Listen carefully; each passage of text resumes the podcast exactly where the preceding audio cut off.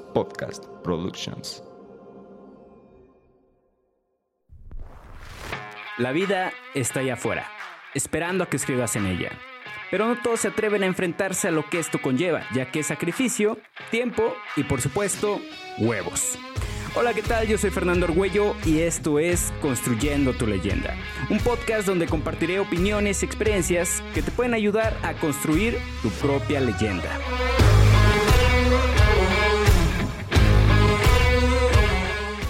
Bienvenidos a un nuevo episodio de Construyendo tu leyenda. Yo soy Fernando Argüello y en este episodio te traigo un tema relacionado al cambio. Más específicamente hablando al cambio personal, ¿ok? El por qué es necesario el cambio, cómo se da el cambio y el por qué si tú en estos momentos identificas que necesitas un cambio, pues, ¿cómo puedes hacerle? ¿Vale? Pero antes de comenzar, este, quiero hacer como este tipo de dinámicas en las cuales te platico más o menos cómo es toda la semana, etcétera, y que a lo mejor tú en redes sociales me compartas más o menos tú cómo, qué tal ha ido tu semana, ¿no? Cómo la estás comenzando, etcétera.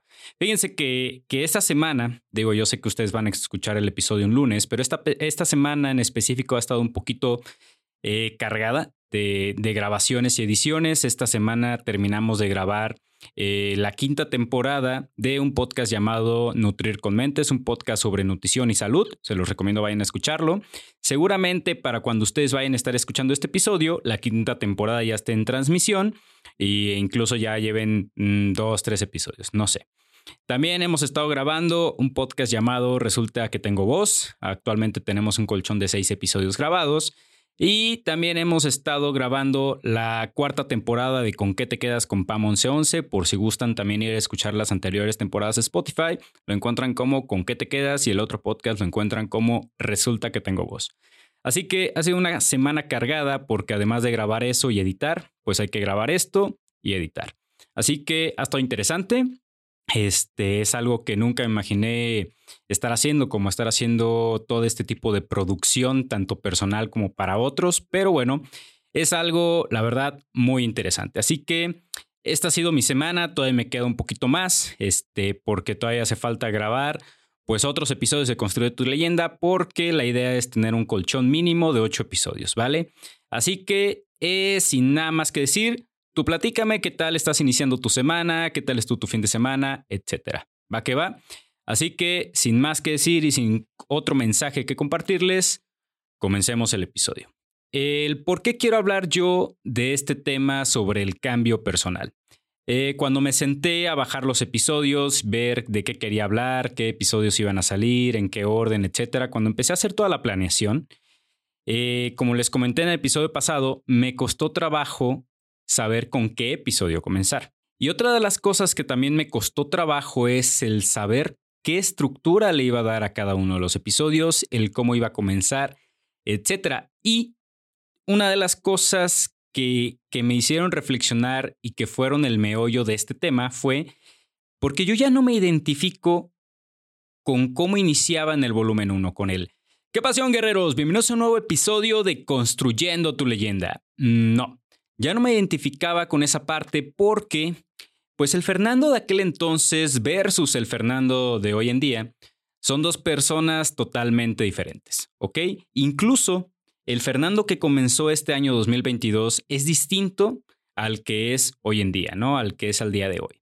Así que me puse a reflexionar, hice una introspección y no me había dado cuenta del qué tanto a lo mejor había cambiado, ¿no? Son de esas cosas que van pasando a través de tu vida y que hasta que no las analizas te das cuenta del qué y qué has logrado, qué y qué has avanzado, etcétera. Y yo dije, bueno, creo que ha de ser un cambio muy interesante, eh, un tema muy interesante el traerles sobre el cambio, ¿no? Pero no nada más quiero venir a hablarles del cambio que yo hice, sino adicional quiero eh, más bien, no adicional, sino más bien quiero hablar del tema sobre el cambio personal y el cómo vamos cambiando a través del tiempo y sobre el si tú en estos momentos te encuentras en una situación en la cual es necesario realizar un cambio, que esta información que te voy a compartir en este episodio te sirva para lograrlo, ¿vale?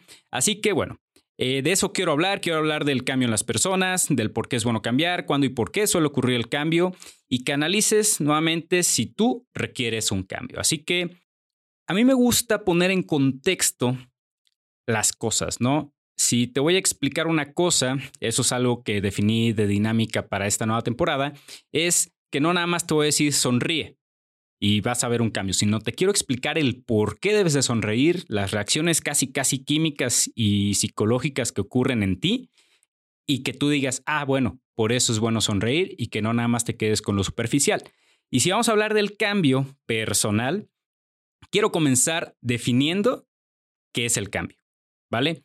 Y esta es una definición que encontré en Internet. Es un cambio, es la acción de transformar una cosa en otra.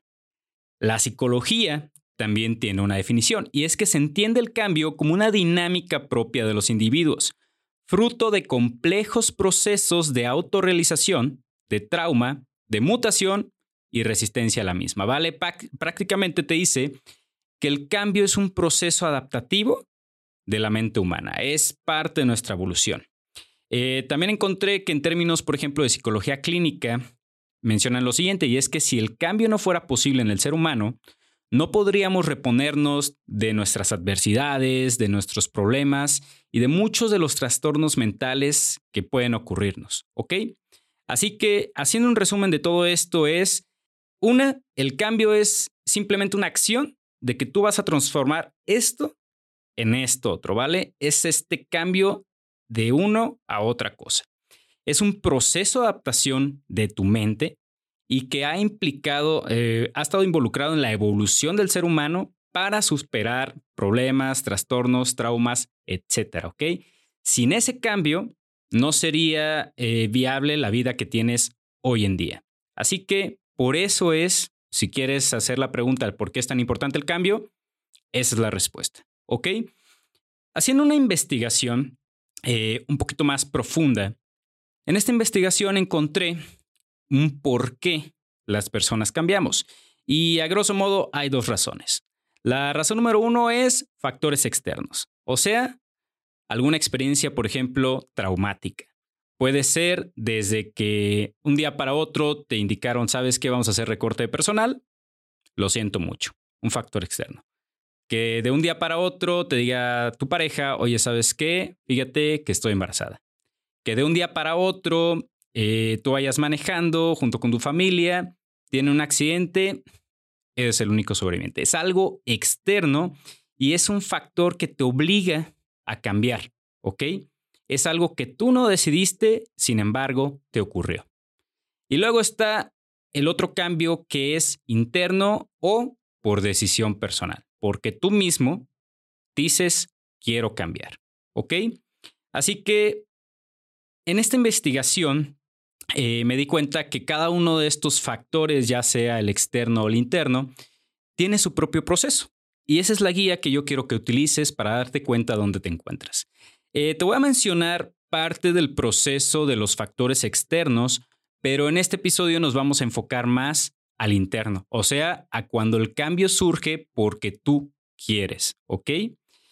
Eh, en el factor externo, fíjense que, que hay un proceso de cinco fases y este proceso eh, fue definido por una doctora que no recuerdo bien su nombre, creo que era Elizabeth, pero bueno, el punto es de que esta doctora estuvo en un campo de concentración en Polonia en la Segunda Guerra Mundial cuando termina, se vuelve voluntaria de un hospital de presos y este hospital tenía muchos pacientes terminales. Ajá.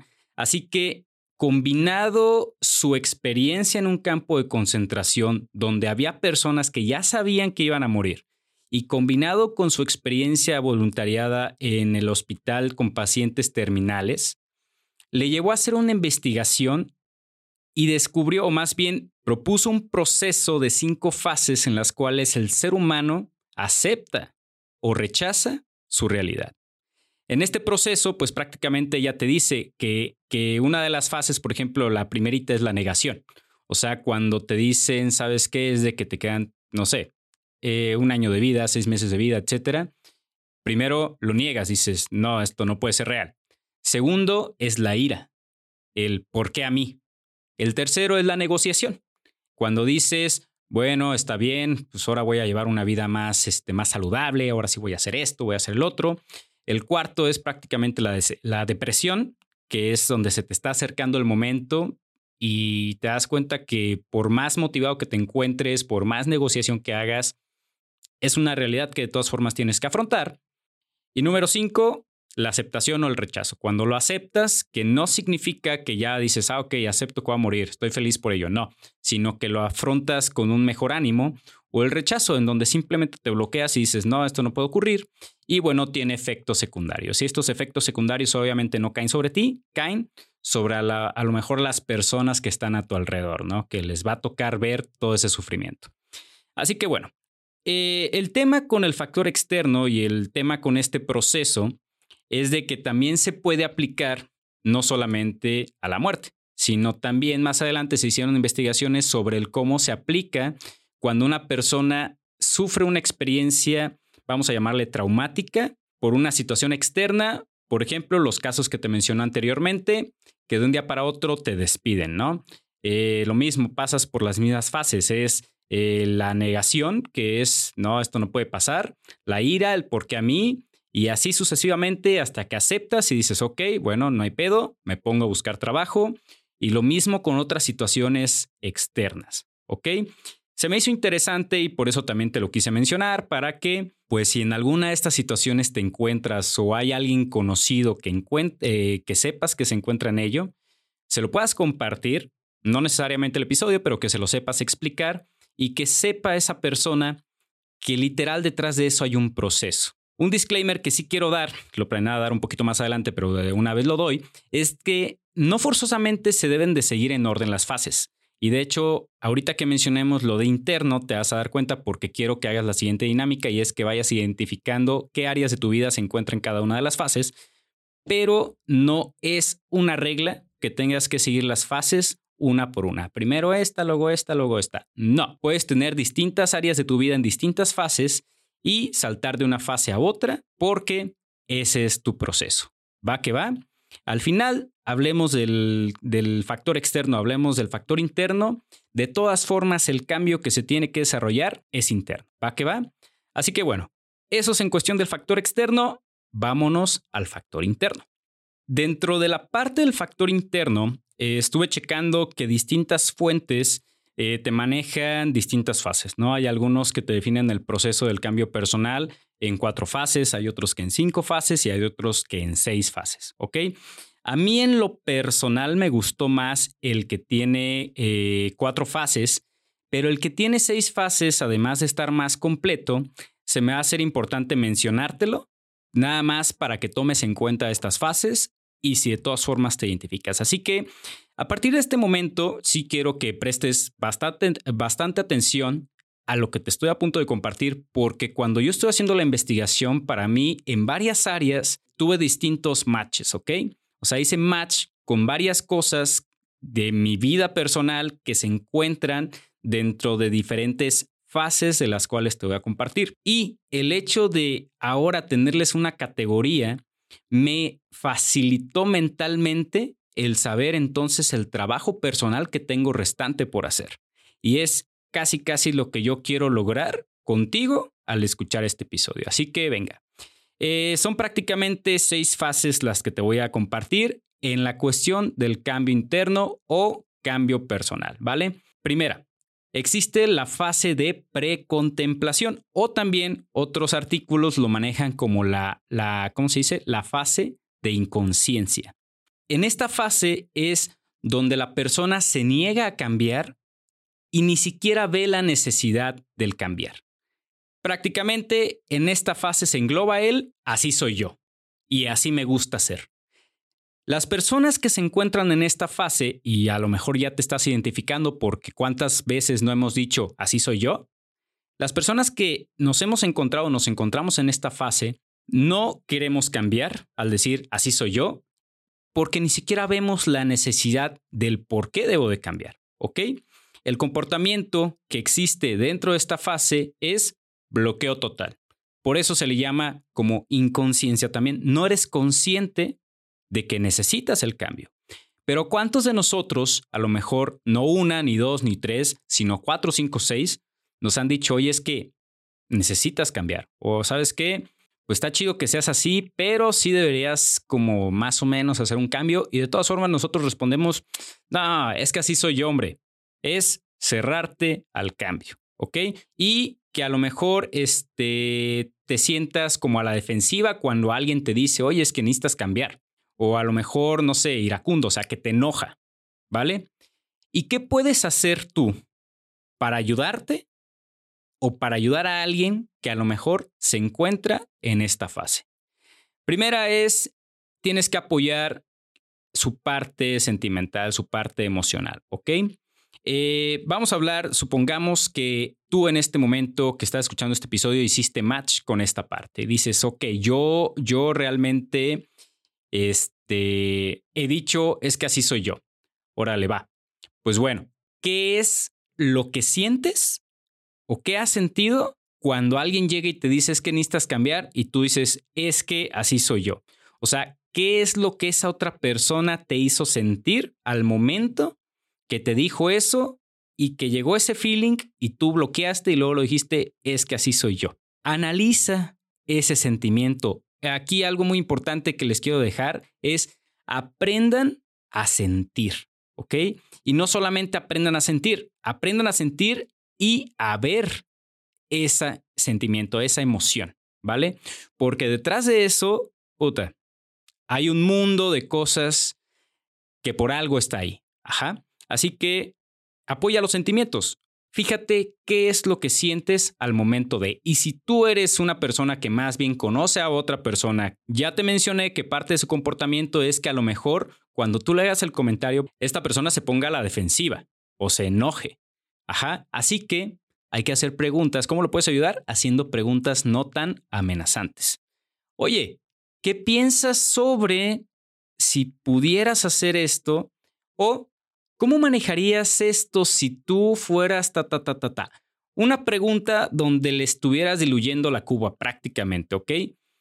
Algo que no sea tan amenazante. Otra cosa que puedes hacer es escúchalo.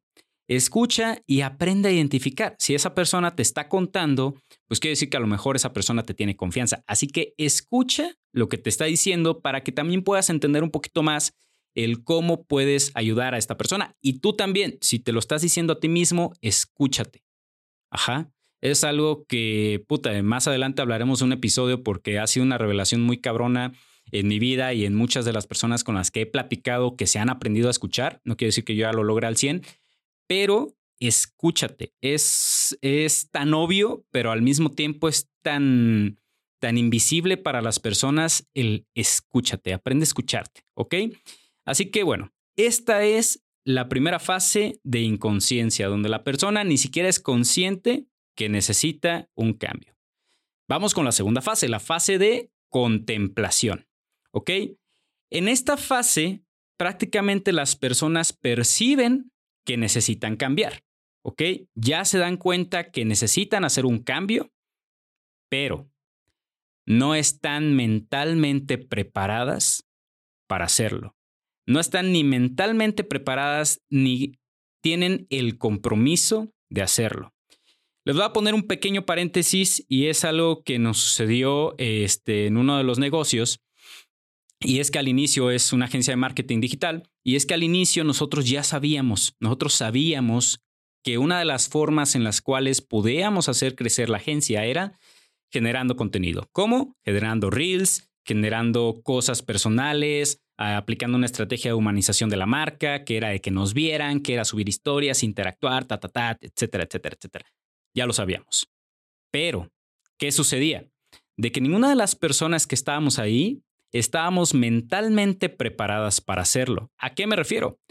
Eh, la verdad es de que yo por mi propia parte tuve que empezar a hacer como reels un poco más entretenidos, etcétera, para irme atreviendo y acostumbrarme a irlo haciendo, haciendo, haciendo, haciendo. Pero bueno, yo mismo construí mi proceso, que es otro episodio que vamos a tratar más adelante. Pero bueno, yo mismo fui construyendo mi proceso para irme preparando poco a poco a llegar a esto, ¿no? Al tener una cámara enfrente, al subir un contenido, etc.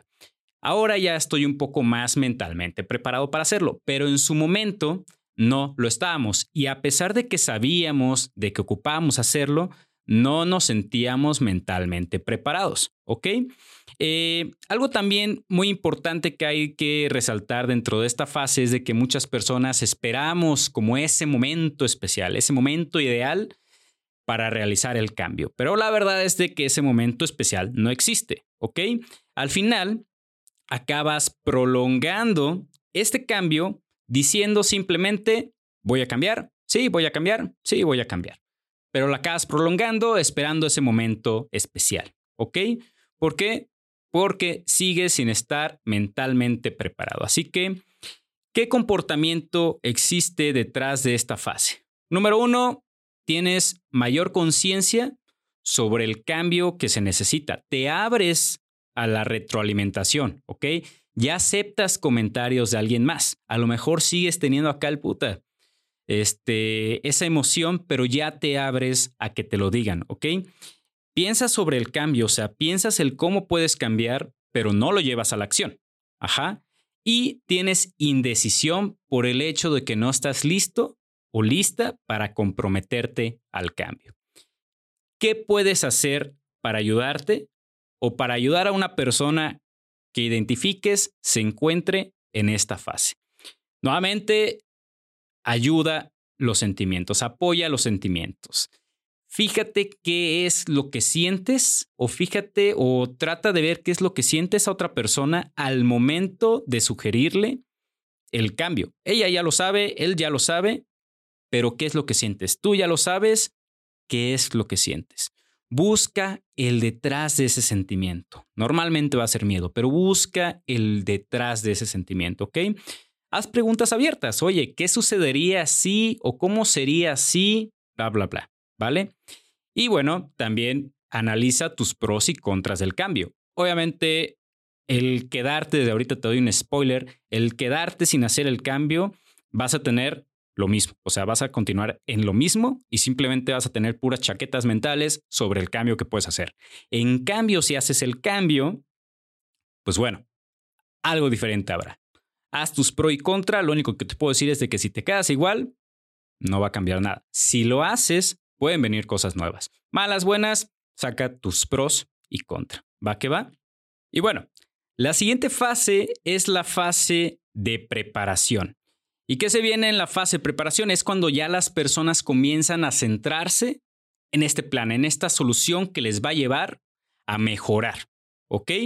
Y ya ahora sí se hayan deseosas, ya se hayan motivados de hacer un cambio en sus vidas, ¿no? De ejecutar su plan y la chingada, ¿ok? Eh, ya son conscientes de que tienen que hacer un cambio. Ya empiezan a ver que hay modos de solucionarlo. Ajá y tienen la disposición de hacerlo. Prácticamente ya están listas para ejecutar todo, ¿ok?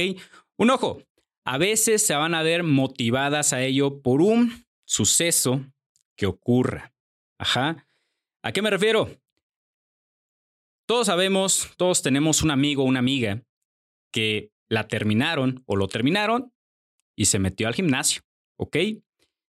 o se cortó el cabello, o se lo pintó, etc. Hay sucesos externos que nos llevan a realizar un cambio. Y si nosotros ya nos encontramos en una etapa más o menos en la que estamos considerando un cambio, pues un factor externo como esto puede ser motivador para realizar el cambio. Te pongo otro ejemplo. También una conversación con alguien puede llegar a ser un factor motivante y fue prácticamente lo que a mí me pasó. Ajá.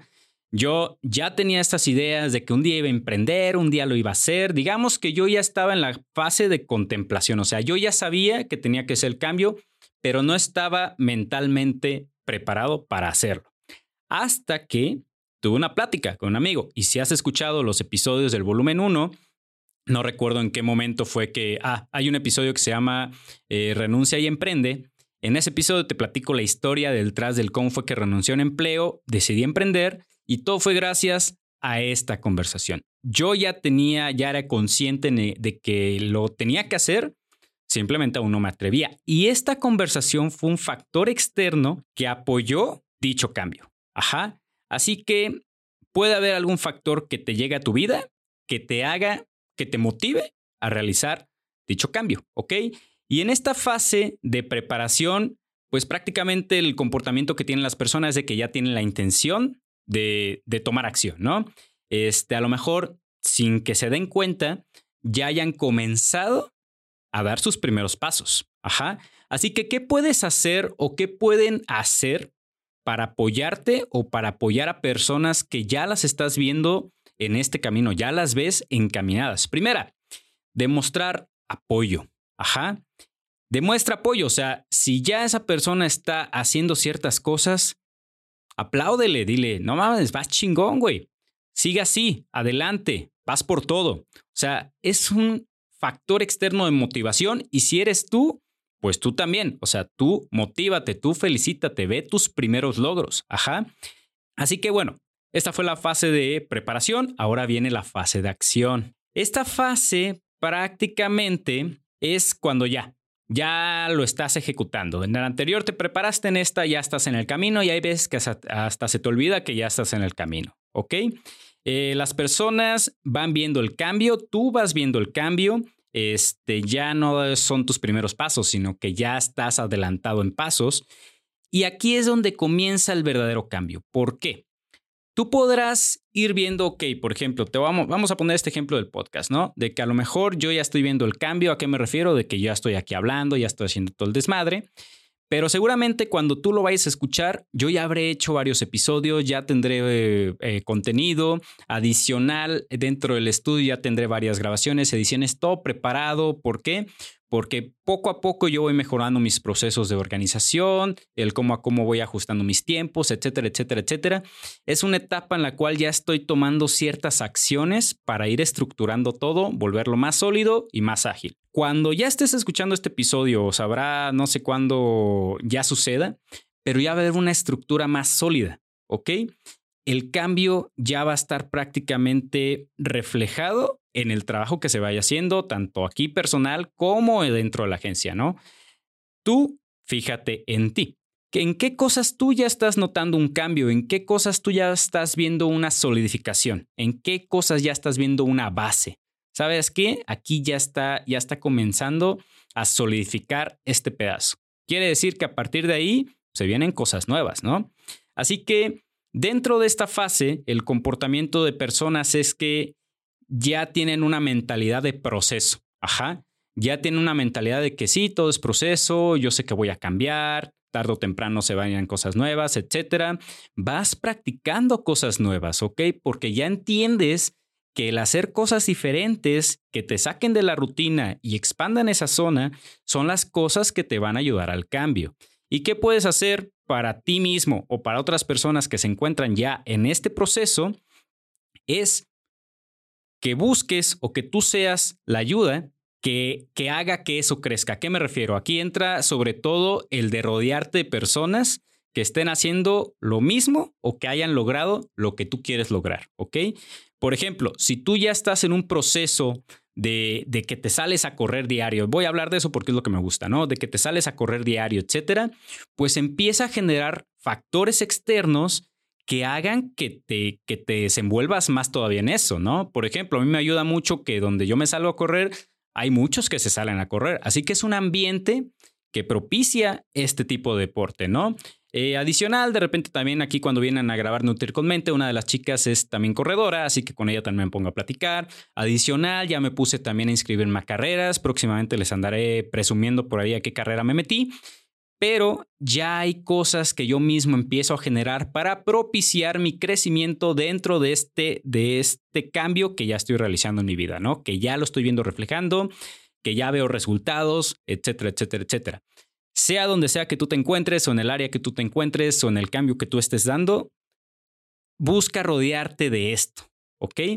No solamente tienen que ser personas, pueden ser libros, pueden ser videos, el mismo ambiente, de hecho ahorita vamos a hablar de eso, pero algo que ya propicie todavía un crecimiento adicional que te ayude todavía al cambio. ¿Ok? Y bueno, eh, por último tenemos la fase 5 y la fase 6.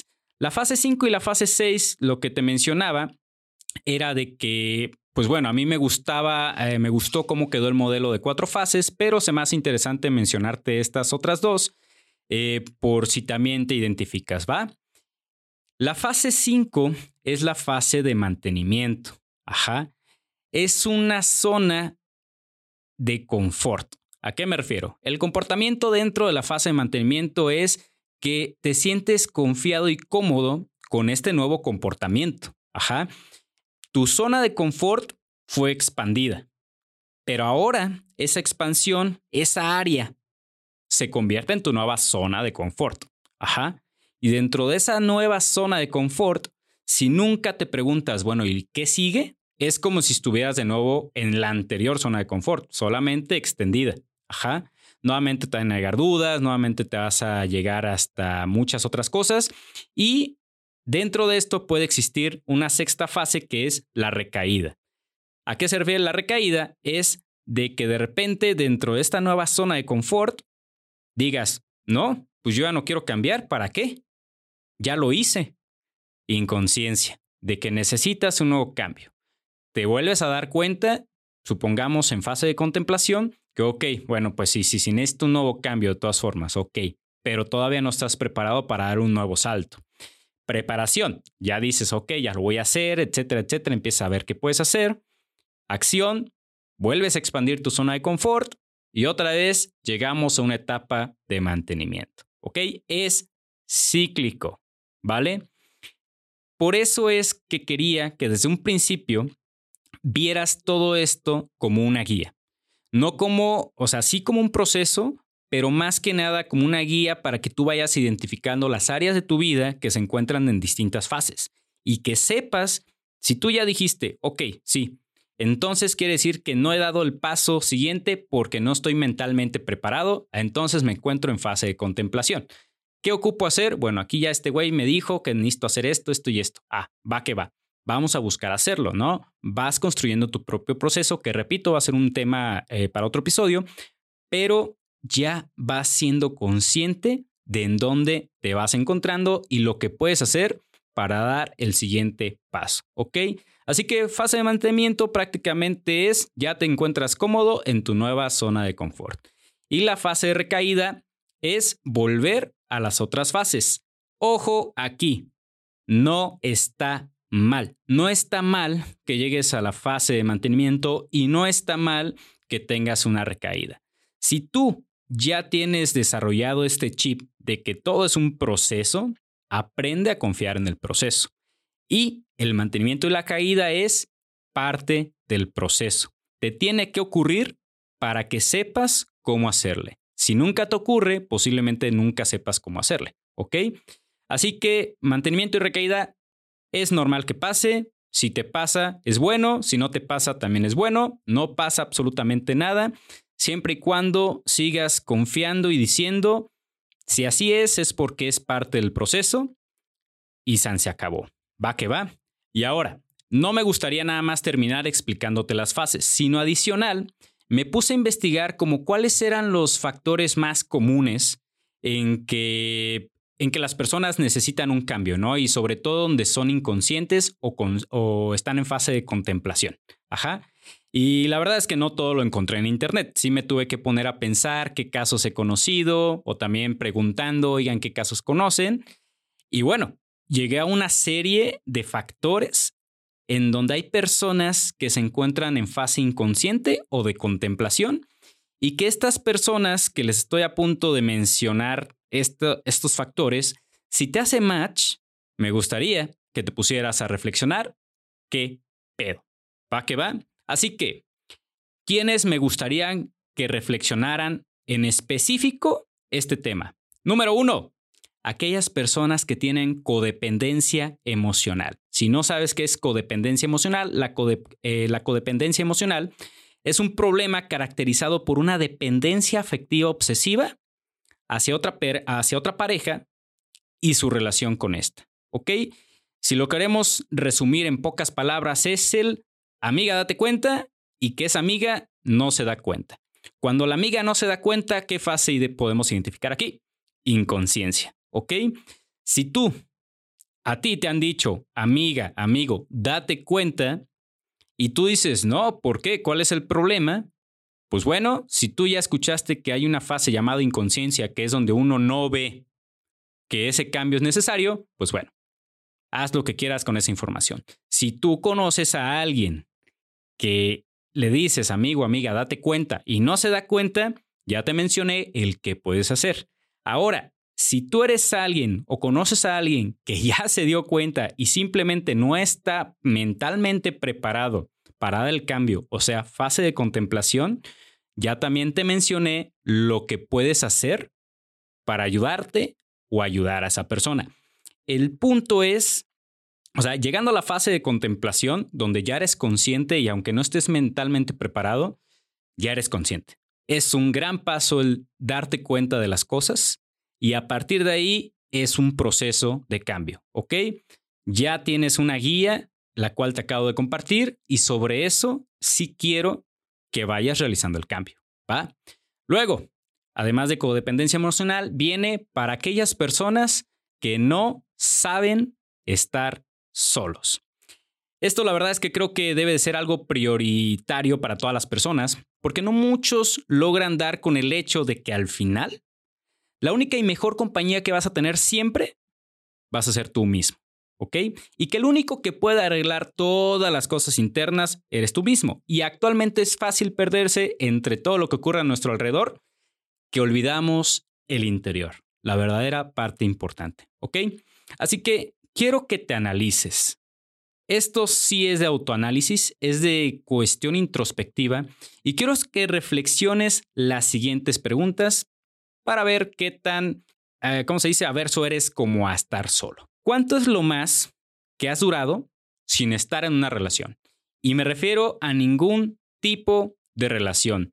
No relación amorosa, no nalga, no cena, ni un tipo de relación. Literal, el único contacto humano que has tenido es el saludar a tu compa, el saludar a tu amiga, a tus padres.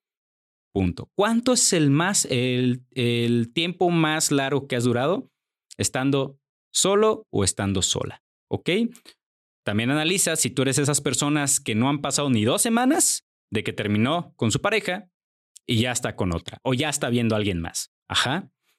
Luego, a donde sea que vaya, que vayas, ¿te gusta estar acompañado de amigos, amigas, conocidos o familiares o prefieres algo en solitario?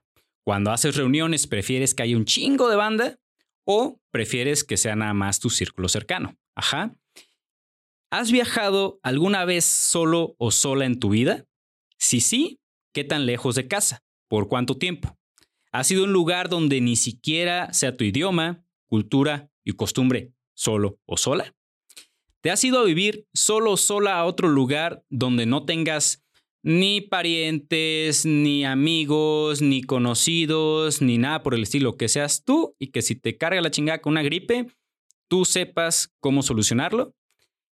¿Cómo te sientes cuando te encuentras solo o sola? Estás solo o sola en casa y no tienes nada que hacer, te pones a ver una serie. ¿Cómo te sientes estando nada más tú? No con mascotas, no nada. Tú. Ajá. ¿Qué tanto te gusta estar solo o sola? Bueno, ya eso ya se dijo, ¿no? Aquí quiero aclarar una cosa. El hecho de ser social o ser solitario tiene sus pros y contras. No hay bueno ni malo. ¿Dónde radica la parte mala y es la que quiero que reflexiones? Cuando existe la dependencia. Ajá. Cuando tú dices, puta, es que yo sí dependo de que haya personas siempre a mi lado porque si no me da depresión, ahí. Ajá. Y ahí es donde ahora analicemos las, las fases del cambio. Si tú desde ahorita dices, puta, es que yo sí dependo de que haya personas, pero nomás no me he animado a estar solo, contemplación. Fase de contemplación. Tú ya sabes que eres, ya eres consciente del problema, simplemente no estás preparado mentalmente para hacerlo, ¿ok? Y si eres alguien que al momento dice, pues no, yo no veo el caso, pero ya ha habido otras personas que te dicen, güey, es que no sabes estar solo o amiga, ¿sabes qué? Eh, siempre estás muy sola, fase de inconsciencia, ¿ok? Así que analiza toda esta situación, analízalo para que tú mismo te des cuenta o tú misma te des cuenta en qué fase estás y si quieres realizar el cambio. Y si no lo quieres realizar, muy tu bronca, ¿no? Ahora, uno de los más famosos ah, hoy en día y que vienen varias cositas es el ambiente tóxico. Y para ti, o sea, aquí dudo mucho que exista una persona, pero no quiero generalizar tampoco, que exista una persona que sea inconsciente de que está en un ambiente tóxico. Y si tú eres una persona que es no es consciente de que se encuentra en un ambiente tóxico, hasta aquí mismo te voy a definir qué chingados es el ambiente tóxico. Es el lugar donde no existe respeto, no hay comunicación, no se gestionan las emociones adecuadamente, existen amenazas y se infunde el miedo. Punto. Si tú fuiste palomeando cada una de esas, estás en un ambiente tóxico, ¿vale? El ambiente tóxico se puede dar en distintas, en distintas áreas. Por ejemplo, familiar. Eh, hace poco vi un TikTok que me dio mucha risa que dice, eh, vivir con tus padres es genial y es gratis, porque la única cuota para seguir viviendo ahí es tu salud mental.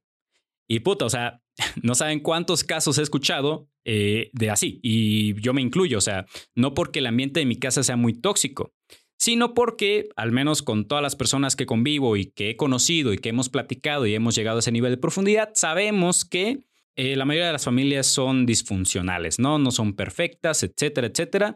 Y cada quien tiene sus issues familiares, ¿vale? Así que se me hizo un TikTok muy interesante porque se me hizo muy real.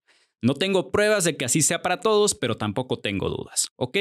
Así que un ambiente familiar tóxico, ¿Qué puede ser? Que los padres se la pasen peleando, que te tiren mierda, que no te apoyen, etcétera, etcétera, etcétera. Analizamos nuevamente, no hay respeto, no hay comunicación, no hay gestión de las emociones, existen amenazas y hasta miedo. Ahí, señores, es un ambiente tóxico. Ahora, laboral, creo que es otra de las más comunes y que se me vienen a la cabeza tres personas que me han platicado su situación tóxica laboral, ¿ok?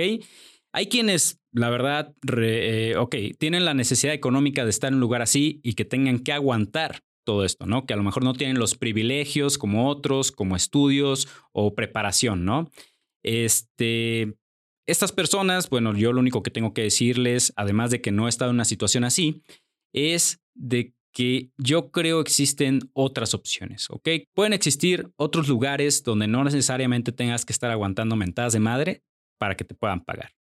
Habiendo dicho esto, por ejemplo, alguien, no voy a mencionar nombres, pero me ha comentado, me llegó a comentar cuando trabajaba ahí, cómo en donde ella trabajaba, le quitaban el celular, como era nueva, si algo ocurría, algo se perdía, etcétera. Ah, pues fue fulana de tal. O sea, le echaban la culpa, este, se tiraban mierda, pendejeaban, etcétera, ¿no? Y era un lugar que si yo menciono ahorita nada más que no quiero difamar, uno va a decir allá afuera, no mames, ¿a poco en este lugar hacen eso? Pues sí, en ese lugar hacen eso, se los puedo decir por aparte.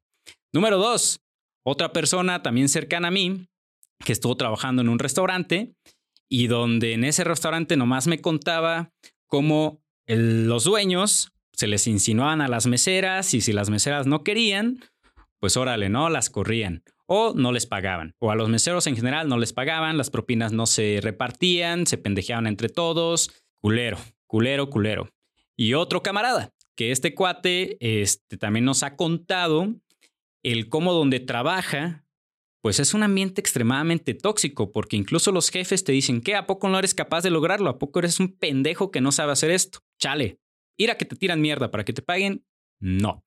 Neta, yo sé que tú también vas a conocer tus casos o que posiblemente tú estés en uno de estos casos. Yo te recomendaría Piénsalo, analízalo, repito. Dudo mucho que no seas consciente de que estás en un ambiente tóxico, pero si tú ya eres consciente, estás en etapa, en fase de contemplación, ya eres consciente de que estás en un ambiente así, analízalo. Ajá, a lo mejor aquí no aplique tanto la de que no estoy mentalmente preparado, o a lo mejor sí, pero también no estás económicamente preparado, pues prepárate. Ajá, porque además de que estás en un lugar dando tu tiempo, estás dando tu salud mental. Y si no te pones en prioridad a ti, ¿ok? Otra, parejas, eh, no, perdón, amistades, ¿no? Analiza tus círculos sociales. Hace poquito platicaba eh, con una amiga sobre el cómo analicé mi círculo social y sobre el cómo yo dije, me siento orgulloso de mi círculo social. Y la verdad es que yo me di cuenta que nada más hay cuatro personas en mi círculo social así, personal, cañón, y que son personas que suman. ¿A qué me refiero con que suman? A que son personas que me retan, no nada más intelectualmente, sino de forma creativa, personalmente hablando, en qué otras cosas nuevas puedo hacer, etcétera. ¿Ok? Hay personas que sí realmente suman en tu vida y hay otras personas que restan. Ajá. Así como platicamos en el ambiente familiar, un ambiente de amistad, en donde las amistades mismas te digan, ah, güey, no hagas eso, hombre, ¿para qué le intentas? Si estás bien pendejo, no lo hagas. Imagínate estar rodeado de gente así, o sea, yo sé que a lo mejor existan amistades que por broma, ¿no? Por carrilla lo hagan. una cosa es la carrilla, otra cosa es que tú identifiques aquellos, aquellas amistades que lo hacen literal de mala leche. Ajá, que literal no quieren que crezcas por envidia o lo que quieras. Si tú no eres consciente de que tienes esas amistades o si conoces a alguien que no ha sido consciente que tienes estas amistades, ayúdalo. Si tú eres consciente de que tienes estas amistades o eres o sabes de una persona que es consciente que tiene estas amistades, pero simplemente no está preparada o preparado mentalmente para o emocionalmente para mandarlas a la chingada, pues bueno, analicemos nuevamente algo que ya hablamos, que es a lo mejor una codependencia, eh, codependencia emocional o a lo mejor no saben estar solos, etcétera. ¿Ok? Hay muchas cosas detrás de muchas cosas. Así que ya sabes qué hacer con la información que ya se mencionó. La cuestión de pareja, eh, que es otro de los temas en ambiente tóxico, es algo que, bueno, va también muy relacionado a lo de las amistades y familiar, ¿no? Es alguien que no te permite crecer, ni personal ni profesionalmente, no te da tu espacio ni libertad personal, existe una codependencia hacia ti o tú hacia ella, eh, no les importa tanto el crecimiento en la relación, etcétera, etcétera, etcétera. Relación tóxica, donde te pega, donde te maltrata, etcétera, etcétera. Relación de pareja tóxica, ¿ok? Ya estás dando, en algunos casos se da con mujeres, ya no solamente es su salud mental, ya es su salud física. Ajá, aquellos que son golpeadas, etcétera, ya es salud física. Así que, nuevamente, hago la pregunta y quiero que te la grabes muy bien. Si tú eres consciente del problema, ve al cambio. Si no eres consciente o si conoces a alguien que no es consciente, dale este episodio. Algo le puede servir. Y por último, un factor que la neta eh, no lo había visto hasta que lo vi. No lo había visto hasta que estuve buscando dónde vivir. Y es un ambiente sociocultural. ¿Y a qué me refiero con esto? Cuando yo estuve buscando casa para mudarme con mi pareja, la verdad es que yo estuve buscando, sí, una casa que nos gustara a los dos, por dentro y por fuera, pero también la colonia. Ajá. Imagínate que, o sea, yo sé que también aquí las posibilidades de cada quien son distintas. En el caso con mi pareja sí dijimos, hay que hacer un esfuerzo para vivir en un lugar así, pero sí buscamos un lugar, una, donde sepamos que es un lugar seguro, ¿no? O sea, que sepamos de que no hay balazos a cada rato, no han encontrado muertos por ahí, porque ahí ya está estaría palomeado él infunde miedo, ¿no? Un lugar donde sepamos que no vive gente de mala leche alrededor o que sean vecinos acá que lleguen y te dicen, ah, vuelves a estacionar tu carro aquí, vas a ver, o sea, que influya, que infundan amenaza, etcétera. Este, que fue un lugar donde hay comunicación, pues que a cada rato pasa el poli, nos platica, ah, no, sí, todo así, ya me hice mis dos vueltas, etcétera. Los vecinos también platican. Este, adicional, a la escuela, hay escuela cerca, hay tienda cerca etcétera, ¿no? O sea, que fuera un ambiente que además de propiciar pues una buena salud mental, tranquilidad, calma, etcétera, fuera un lugar pues, que nos ayuda a crecer, ¿no? Así que en cuestión de ambiente sociocultural, también, si tú este, vas a ir a un lugar, eh, te quieres mudar, busca ciertas zonas que también apoyen este crecimiento, ¿no? O sea, que también digas, puta, este lugar me motiva a crecer. Así que bueno, en fin, ya para concluir el episodio, porque ya se alargó un poquito, pero aún así espero que te haya ayudado, ¿no? Conclusiones, número uno, el cambio es la acción de transformar una cosa en otra. Además, es un proceso de adaptación de la mente humana sin la cual no podríamos procesar lo que nos pasa. Los cambios personales se dan por dos motivos, externos o internos, y ambos tienen su propio proceso con sus distintas fases. Las fases, nuevamente, no son una regla, son más que nada una guía que te puede ayudar a identificar en qué fase se encuentran las distintas áreas de tu vida, ¿ok? El cambio recuerda que no es inmediato, forma parte de tu proceso y el proceso es distinto para cada persona. Cambiar está bien y es necesario para nuestro crecimiento personal y hay que aprender a analizar aquellas áreas de nuestra vida las cuales necesitan un cambio. ¿Va que va? Pues bueno, espero que este episodio les haya gustado, que te haya hecho match en lo que sea que te haya hecho match, que sepas aprovechar esta información o que mínimo te haya entretenido, ¿va? Así que bueno, Eh, no olvides que ahora estaré haciendo este podcast por bloques. Este es el primer bloque. Eh, prácticamente va a hablar de desarrollo personal todo agosto. Y luego se van a venir temas de emprendimiento y ya vemos que se va desarrollando conforme a la marcha, ¿no? Así que bueno. Yo soy Fernando Argüello. Recuerda seguirme en mis redes sociales, en Instagram como arroba guion bajo ferargüello, en TikTok, porque también subo videos a TikTok, ¿por qué no? arroba V y en YouTube como Fernando Argüello. Por si me quieres ver la cara, saber quién es el güey que está detrás de esto, pues ahí me puedes encontrar. Y si me estás escuchando en Spotify, no olvides seguirme para no perderte nuevos episodios y de paso regálame unas 5 estrellas si lo consideras adecuado, ¿vale? Así que cuídate y nos vemos en el siguiente episodio. Bye.